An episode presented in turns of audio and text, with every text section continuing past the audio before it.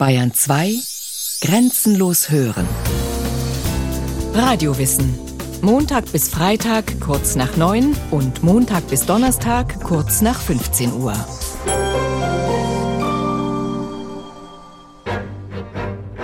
Die Haut. Blutzellen. Lymphknoten. Bakterien. Schwellung. Antikörper. Viren.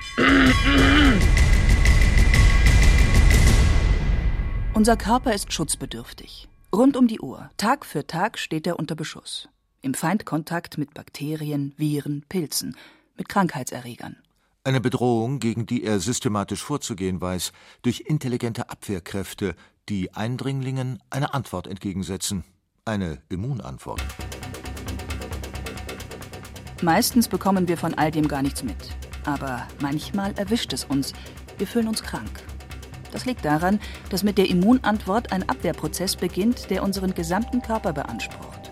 Das Immunsystem läuft auf Hochtouren und das empfinden wir als unangenehm. Es ist ein Organsystem. Es gibt mehrere Organe, die für die Immunantwort wichtig sind. Das sind die Lymphknoten, das ist die Milz. Primär werden Immunzellen wie alle Zellen des Blutes ja im Knochenmark produziert. Also das ist ein System von verschiedenen Organen, die da eng zusammenarbeiten. Ralf Motzikat arbeitet im Institut für molekulare Immunologie am Helmholtz-Zentrum in München und ist Professor für Immunologie an der Ludwig-Maximilians-Universität. Er erforscht das menschliche Immunsystem, denn je genauer wir verstehen, wie unsere körpereigene Abwehr funktioniert, umso gezielter können Therapien die entsprechenden Mechanismen nutzen und Krankheiten verhindern oder sogar heilen. Also ich glaube, man weiß schon eine ganze Menge. Und das Interessante ist ja, dass man dieses ganze Wissen erst innerhalb sehr kurzer Zeit gewonnen hat. Das hat sich wirklich alles erst so im Laufe der letzten 20 Jahre entwickelt. Es ist ein, ein unerhörter Wissenszuwachs gewesen. Nichtsdestoweniger glaube ich, dass man das meiste immer noch nicht weiß. Was man weiß, ist, dass der Schutz unseres Körpers aufgebaut ist wie eine Festung. Bevor sozusagen die Streitkräfte im Inneren zum Einsatz kommen, müssen die Angreifer äußere Barrikaden überwinden. Solche physischen Hindernisse sind zum Beispiel Nasenhaare oder Augenlider oder Reaktionen des Körpers wie Niesen oder Husten. Das größte Barrikadeorgan ist die Haut. Wie ein Mantel umhüllt sie uns und verhindert, dass Keime von außen ins Blut eindringen können. Zusätzlich ist unsere Haut von einem chemischen Säureschutzmantel überzogen. In dessen pH-Wert fühlen sich bestimmte Bakterien wohl, die sich auf unserer Haut tummeln, als Hautflora. Diese Hautflora sorgt dafür, dass sich schädliche Keime nicht vermehren können. Somit bildet schon unsere Haut einen physikalisch-chemischen Schutz nach außen. pH-neutral. Probiotisch. Gesunde Ernährung. Der Weg der Nahrung durch unseren Körper entspricht einer inneren Logik. Wir nehmen Lebensmittel mit dem Mund auf und damit auch Bakterien, die über Magen und Darm unseren Körper durchwandern. Unser Verdauungssystem verfügt über einen eigenen Schutz vor Erregern. Rund 100 Billionen Bakterien bilden einen Schutzfilm, um Keime abzuhalten, als Mundflora und als Darmflora. Auf einer Zwischenstation sorgt zudem die Magensäure dafür, dass die meisten Erreger keine Chance haben. Die Zusammensetzung der Darmbakterien ist bei jedem Menschen individuell, abhängig davon, wie alt er ist, in welchem Umfeld er lebt und vor allem, wie er sich ernährt. Und das können Sie tun. Tipps für ein gesundes Immunsystem. Teil 1 Ernährung. Zu viel Fett und Zucker schaden der Darmflora. Dafür regen Ballaststoffe die Verdauung an und halten den Darm fit. Wer viel Obst und Gemüse isst, hat viele weiße Blutkörperchen wichtig für die Immunabwehr. Kurz, der Speiseplan sollte gesund und abwechslungsreich sein. Unser Körper hat aber noch mehr Verteidigungsstrategien zu bieten. Kern des Immunsystems ist eine aktive Abwehr aus Immunzellen, zum Teil angeboren, zum Teil erworben. Von Geburt an ist der Mensch mit einer sogenannten unspezifischen Abwehr ausgestattet, einem Basisschutz gegen alltägliche Erreger, der vor allem schnell verfügbar ist. Achtung, Achtung! Fremder Eindringling registriert. Alle Systeme auf Autoreaktion. Sofort werden die ersten Schritte der Immunantwort eingeleitet. Das angeborene System kann bereits unterscheiden, ob es sich bei den Erregern um Viren, Bakterien, Pilze oder Parasiten handelt. Zu den ersten Notfallhelfern an Ort und Stelle gehören die Granulozyten. Das sind weiße Blutkörperchen, die die Blutbahn verlassen können und eine Entzündung an der Stelle auslösen, wo Gewebe geschädigt ist. Damit die Infektion so schnell wie möglich unter Kontrolle gebracht wird, markieren Proteine die Erreger, sodass andere Immunzellen diese schneller finden. Dadurch werden andere Proteine herangeführt, die die Erreger zerstören. Neben diesem sogenannten Komplimentsystem aus Proteinplasma gehören auch körpereigene Abwehrzellen zur ersten Immunantwort des Körpers. Der Immunologe Ralf Motzikat. Zum Beispiel die Fresszellen des Immunsystems. Das sind Zellen, die können fremde Strukturen, also zum Beispiel Bakterien, erkennen aufgrund verschiedener Oberflächenstrukturen, die diese Bakterien tragen. Und das ist das Signal für sie, die dann zu verspeisen und unschädlich zu machen. Neben den Fresszellen sorgen auch die natürlichen Killerzellen, kurz NK-Zellen, für die Vernichtung feindlicher Eindringlinge. Um zu erkennen, ob eine Zelle Freund oder Feind ist, verwenden auch die NK-Zellen eine Art erkennungsdienstliche Methode. Wie bei einer Ausweiskontrolle prüfen sie die Zellen auf eine bestimmte Oberflächenstruktur, das MHC-Molekül. Fehlt dieses, weiß die Killerzelle, dass es sich um körperfremdes Material handelt und schlägt zu. Das funktioniert auch, wenn Viren körpereigene Zellen befallen haben und als Wirt nutzen. Und das können Sie tun. Tipps für ein gesundes Immunsystem. Teil 2. Bewegung. Wer sich trainiert, trainiert auch seine Killerzellen. Menschen, die sich regelmäßig bewegen, haben wesentlich aktivere NK-Zellen. Schon nach einer halben Stunde mäßiger sportlicher Betätigung ist die Zahl der NK-Zellen im Blut angestiegen.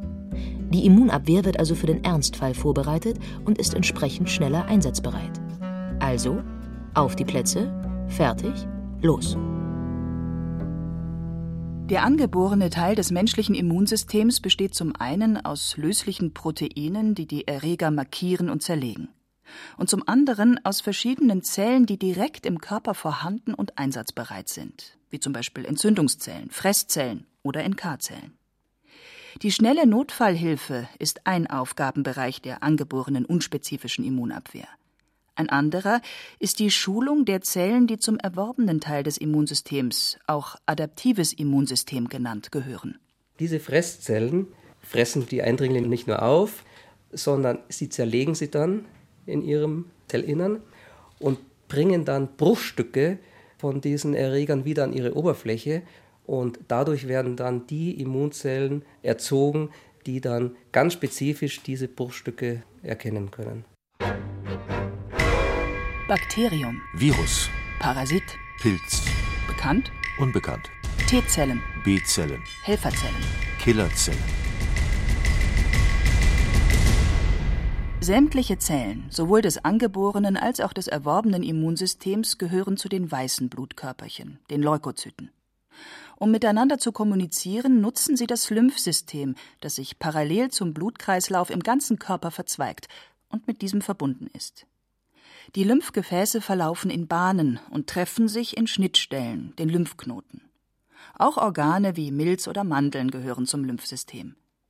Verschiedene Zellen schütten Botenstoffe aus, um Immunzellen an die entsprechende Stelle zu locken, dahin, wo der Erreger eingedrungen ist.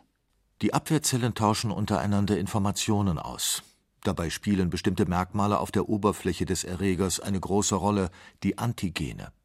Die Fresszellen präsentieren den sogenannten T-Zellen das Antigen. Nach dem Schlüssel-Schloss-Prinzip prüfen die T-Zellen, ob ihr Rezeptor, den sie an der Oberfläche tragen, quasi das Schloss, zu genau diesem Antigen, dem Schlüssel, passt. Ist das der Fall, beginnt diese T-Zelle sich zu teilen. Es entsteht ein Klon von T-Zellen, die alle dieselbe Spezifität tragen und die alle die Eigenschaft haben, ein bestimmtes Antigen ganz spezifisch zu erkennen.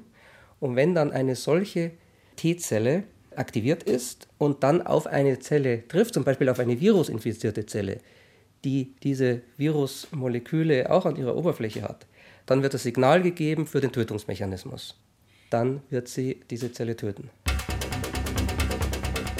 Man spricht hier von den T-Killerzellen. Unterstützt werden diese Immunzellen von den T-Helferzellen, die sich ebenfalls nach dem Zielantigen ausrichten. Das T steht übrigens für Thymus, ein Organ des Lymphsystems, das sich hinter dem Brustbein befindet und in dem die T-Lymphozyten reifen. Angriff. Verteidigung. Waffe. Antikörper. Antigen. Gut. Böse.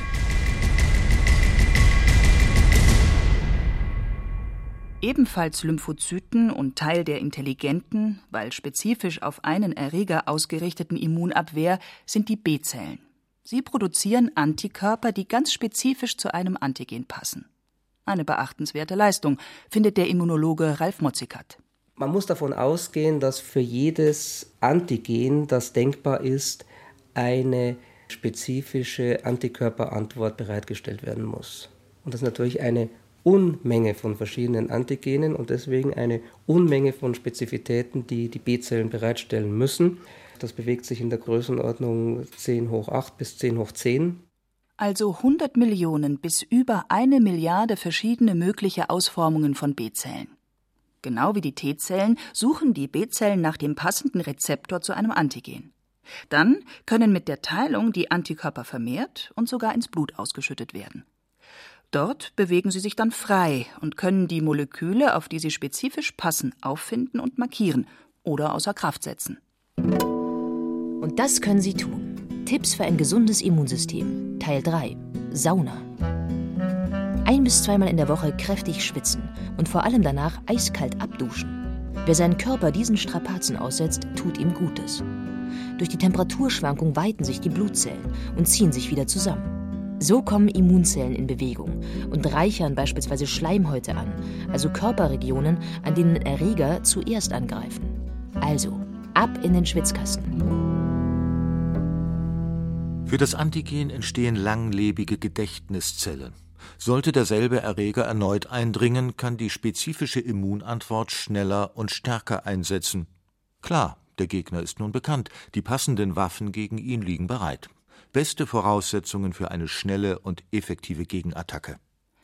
Wer zum Beispiel einmal die Windpocken hatte, ist anschließend immun gegen das Virus, das diese Krankheit auslöst, das Varicella-Zoster-Virus. Das wissen auch viele Eltern. Da die meisten Erwachsenen selbst in ihrer Kindheit Windpocken hatten, können sie sich nicht noch einmal anstecken, wenn ihre Kinder infiziert sind. Spritze. Impfstoff. Autsch. Tröpfcheninfektion. Impfpass. Freund. Feind. Heuschnupfen. Die wichtigste Fähigkeit des menschlichen Immunsystems besteht darin, dass es zwischen körpereigenen und körperfremden Eiweißmolekülen und Zellen unterscheiden kann. Besonders bei den T- und B-Zellen, die so vielseitig und flexibel reagieren können, muss gewährleistet sein, dass sie nicht das eigene Gewebe angreifen. Deshalb gibt es schon beim Reifen der T-Zellen im Thymusorgan eine strenge Auslese. Dennoch kommt es in einem so komplexen System auch zu Fehlern. Wenn der Körper auf seine eigenen Bestandteile abwehrend reagiert, spricht man von einer Autoimmunerkrankung. Einige dieser Krankheiten haben bekannte Namen. Rheumatoide Arthritis, Multiple Sklerose, Diabetes Typ 1. Allen gemeinsam ist, dass Immunzellen gegen körpereigene Stoffe vorgehen. Beim Diabetes Typ 1 beispielsweise zerstören sie die körpereigenen Beta-Zellen der Bauchspeicheldrüse, die das lebenswichtige Hormon Insulin herstellen. Wie und warum es zu Autoimmunerkrankungen kommt, können Forscher noch nicht erklären. Vermutlich spielt aber die genetische Vorbelastung eine Rolle. Bei der Therapie solcher Krankheiten geht es darum, die Immunantwort möglichst zu unterdrücken. Mit dieser Herausforderung werden Ärzte auch nach einer Organtransplantation konfrontiert der Immunologe Ralf Mutzikat. Die Patienten werden ja dauerhaft mit immunsuppressiven Medikamenten behandelt, damit das fremde Organ nicht abgestoßen wird. Und die Patienten haben natürlich dann Probleme mit der Abwehr von Infektionen zum Beispiel. Auch bei Allergien aktiviert der Körper fälschlicherweise eine Immunantwort. Proteine werden als Antigene erkannt, obwohl sie keine sind. Gemäß dem natürlichen Ablauf einer Immunreaktion werden spezifische T- und B-Zellen sowie Antikörper gebildet. Von nun an wird der Körper jedes Mal, wenn er mit dem entsprechenden Stoff in Berührung kommt, allergisch darauf reagieren. Und das können Sie tun. Tipps für ein gesundes Immunsystem. Teil 4. Entspannung. Ja, auch die seelische Verfassung wirkt sich auf die Abwehrkräfte des Körpers aus. Bei Dauerstress werden Hormone ausgeschüttet, die das Immunsystem beeinträchtigen. Viele Studien haben erwiesen, dass gestresste oder depressive Menschen anfälliger für Erkältungskrankheiten sind als entspannte oder glückliche. Deshalb achten Sie auch auf Ruhe und positive Erlebnisse. Ralf Motzikat und seine Kollegen erforschen die Mechanismen des Immunsystems vor allem im Hinblick auf maligne, also bösartige Tumoren. Tumor. Gewebe. Gutartig. Bösartig. Leukämie. Lymphdrüsen. Tumoren sind schnell wachsendes, aber eben schädliches Zellgewebe, das von der Körperpolizei, den Immunzellen, nicht unbedingt erkannt wird.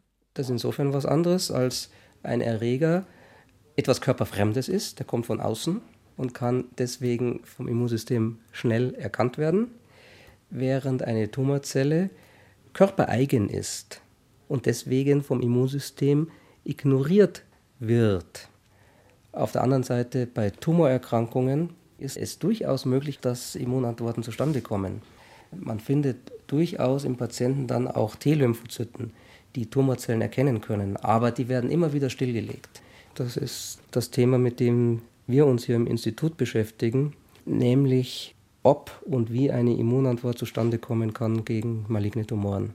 Warum Tumoren es immer wieder schaffen, sich einer Immunantwort, wenn sie denn in Gang kommt, zu entziehen und wie man therapeutisch diese Mechanismen nutzen kann, um hier dem Patienten zu helfen. Ziel der Forscher am Münchner Helmholtz-Zentrum für Immunologie ist es, das Immunsystem dabei zu unterstützen, eine wirksame Immunantwort auf bösartige Tumoren im Blut oder im Lymphsystem zu entwickeln. Ein Ansatz betrifft die sogenannten dendritischen Zellen. Sie gehören zu den Immunzellen des angeborenen Immunsystems, die am schnellsten bei der Schadstelle eintreffen. Da gibt es zum Beispiel Ansätze, dass man Patienten behandelt mit solchen dendritischen Zellen, die im Labor hergestellt werden und die mit Antigenen, die von dem jeweiligen Tumor exprimiert werden, beladen werden.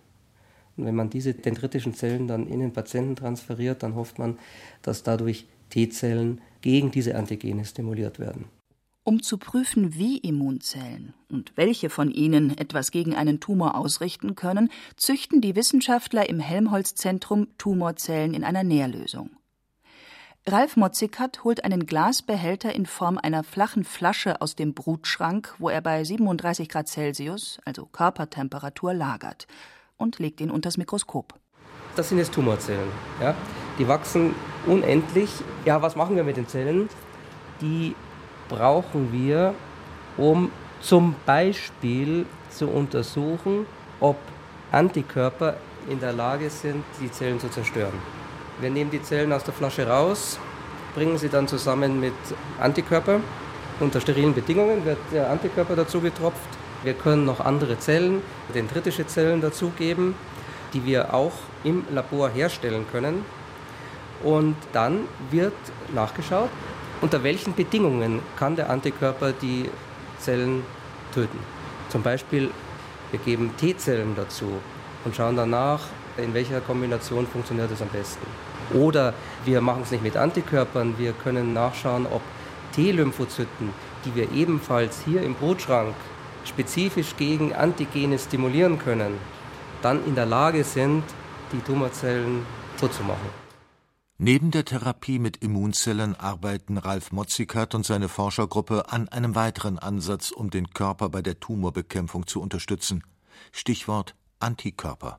Wir arbeiten da zusammen mit einer Firma, die sogenannte bispezifische Antikörper herstellt. Das sind übrigens die ersten Antikörper, bispezifischen Antikörper, die die klinische Zulassung bekommen haben, die also in der Klinik schon angewandt werden. Diese Antikörper zeichnen sich dadurch aus, dass sie zwei Bindungsarme haben. Und mit dem einen Bindungsarm erkennen sie eine Tumorzelle und mit dem anderen Bindungsarm erkennen sie einen T-Lymphozyten.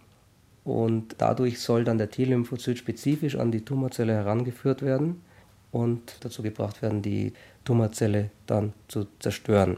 Und der Vorteil von diesen Antikörpern, über die wir hier arbeiten, ist dann der, dass dadurch auch noch ein immunologisches Gedächtnis erzeugt wird. Denn der Antikörper hat Eine weitere Eigenschaft, er führt Fresszellen heran, die dann die Tumorbruchstücke auffressen und dann wiederum dem Immunsystem präsentieren. Und damit entsteht eine erworbene Immunantwort, die von T-Lymphozyten vermittelt wird.